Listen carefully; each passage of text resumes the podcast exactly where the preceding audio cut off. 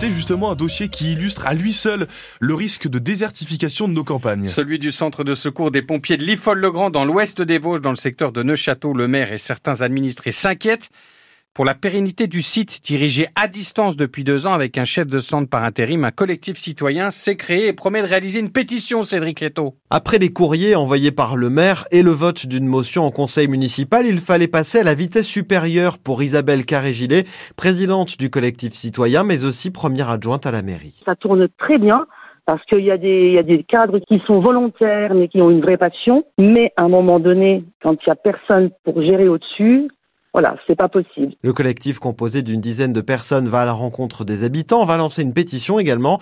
Leur crainte que le centre de secours de l'IFOL soit déclassé ou disparaisse à terme, inenvisageable pour Marie-Christine Sylvestre, membre du collectif et maire de l'IFOL-le-Petit en Haute-Marne. On va faire tout ce qu'il faut pour que, on, garde exactement tout ce qu'on a à l'heure actuelle. Moi, j'ai encore eu une intervention samedi soir, un, décès cardiaque. Alors, ils n'ont pas pu sauver la personne, mais euh, ils n'empêche qu'ils étaient quand même là et, euh, ils étaient là rapidement et, voilà quoi. Moi, si c'est quelqu'un qui vient de 20 ou 25 minutes plus loin, ben, je suis désolée, la personne elle est déjà morte quand on arrive quoi. Contacté par France Bleu Sud Lorraine, le service départemental d'incendie et de secours des Vosges n'a pas souhaité réagir.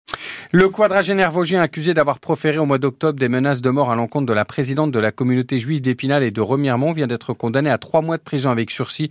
Vous entendrez la réaction de l'avocat du prévenu, ouvrier de profession dans le journal de 8 heures. Autre procès hier devant le tribunal spinalien, celui d'un homme poursuivi pour homicide involontaire après le décès il y a tout juste un an de sa sœur dans l'incendie de son appartement sur la commune de Mirecourt. Un feu engendré par une cigarette mal éteinte que le prévenu avait allumé en pleine nuit. Il a été condamné à un an avec sursis. La victime grièvement brûlée était morte 18 jours après euh, cette nuit dramatique. Le droit à l'avortement sera-t-il inscrit dans la Constitution? Les sénateurs se prononcent cet après-midi. Et les débats s'annoncent tendus, le vote incertain en raison des réticences d'élus de droite. Rappelons que la Chambre haute doit adopter au mot près hein, le texte euh, validé par les députés il y a quelques semaines pour permettre de réunir le Congrès et ainsi de valider cette réforme constitutionnelle. Si l'on sort de la querelle autour des formules choisies entre droit, liberté garantie et liberté tout court, l'objectif est avant tout pour les défenseurs du texte de graver dans le marbre le droit à l'avortement contesté dans certains pays. Ce serait un symbole fort près de 50 ans après euh, la loi Veil pour Carole Schmitt, sage-femme et coordinatrice des consultations externes de la maternité du CHRU de Nancy. C'est la liberté de choisir à quel moment on souhaite être parent ou pas. Faire le choix aussi de la pratique, ça doit être une liberté pour la femme de choisir si elle veut une IVG médicamenteuse ou chirurgicale. Et ça passe notamment par l'information qu'elle peut recevoir par les personnes qui pratiquent l'interruption volontaire de grossesse. Il y a des sites gouvernementaux qui donnent une information très importante aux femmes, notamment des annuaires pour pouvoir euh, réaliser au plus près de chez elles l'avortement. C'est le site ivg.gouv. Par contre, il faut savoir aussi qu'il y a tous les anti-avortements. Donc, il faut faire toujours très attention sur ce qu'on clique parce que eux, pour le coup, vont essayer de malmener la femme dans son choix, dans sa liberté, justement, à réaliser son avortement et de faire en sorte qu'elle ne le réalise pas en lui donnant de, de fausses informations. Parmi les sénateurs lorrains que nous avons interrogés, sachez que Jean Ingray, élu centriste vosgien, et Sylvana Silvani, élu communiste de Meurthe-et-Moselle, voteront en faveur de cette inscription de l'IVG dans la Constitution. Même chose pour Véronique Guillotin, membre des Républicains. Elle sera notre invitée juste après le journal de 8 heures. Une bonne nouvelle pour nos agriculteurs vosgiens et meurthe-et-mosellans. Le gouvernement accélère le pas dans sa volonté d'accompagner au mieux les exploitants en difficulté. Et c'est le cas pour plusieurs dizaines d'entre eux hein, dans nos départements. L'exécutif demande aux banques de faire un effort et annonce de mesures concrètes. Valentin Ouianito. Les agriculteurs en difficulté vont désormais pouvoir retarder d'un an le paiement de leurs dettes bancaires et si besoin demander un rééchelonnement de leurs prêts sur trois ans, ce qui doit leur permettre de souffler un peu. Et puis pour ceux qui auraient besoin de plus de fonds pour acheter du matériel par exemple, un prêt à taux préférentiel entre 0 et 2,5% sera proposé par les banques. Le taux sera choisi en fonction de la situation financière de l'exploitation.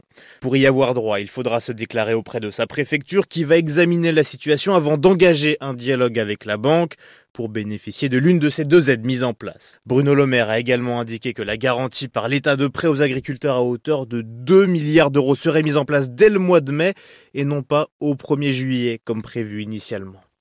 Emmanuel Macron seul contre tous, quelques heures après avoir déclaré que l'envoi de soldats en Ukraine n'était plus tabou, le chef de l'État s'est vu opposer une fin de non-recevoir de la totalité de ses alliés. Des États-Unis à la Pologne en passant par l'Espagne et l'Allemagne. À 7h45, ne manquez pas le troisième épisode de notre exceptionnelle série consacrée à ces lycéens du Grand Est partis une journée à Auschwitz en Pologne pour découvrir l'horreur des camps de concentration et d'extermination par les nazis lors de la Seconde Guerre mondiale. Mais dans le journal, nous vous proposons d'ores et déjà un extrait avec le témoignage d'Anne-Charlotte, élève en première. Elle découvre, au micro de Marie Roussel, les ruines des chambres à gaz du camp de Birkenau. C'est toujours aussi éprouvant et ça, ça monte dans ce sens. Il n'y a pas d'autre mot, c'est juste horrible, on ne sait même pas quoi dire d'autre. Ouais, c'est vrai que Là, c'est tous les défauts de l'homme qui sont représentés en images et ça va très loin. Sincèrement, on se questionne sur euh, comment est-ce qu'on a pu faire ça à d'autres êtres humains en sachant que c'était d'autres êtres humains.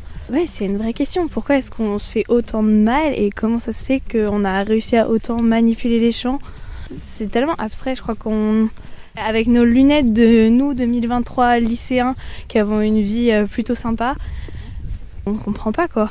Moi, j'arrive vraiment, ça me paraît complètement flou les, motivations, les raisons et comment un, un a réussi à faire ça euh, au quotidien. L'intégralité de cet épisode 3 de notre série réalisée par Marie Roussel est à suivre donc à 7h45 et sur francebleu.fr. Lyon qualifié pour les demi-finales de la Coupe de France de foot après euh, avoir éliminé hier Strasbourg au tir au but.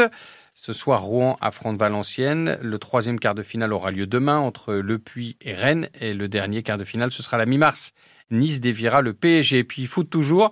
France-Espagne, c'est l'affiche ce soir à Séville la finale de la Ligue des Nations féminines.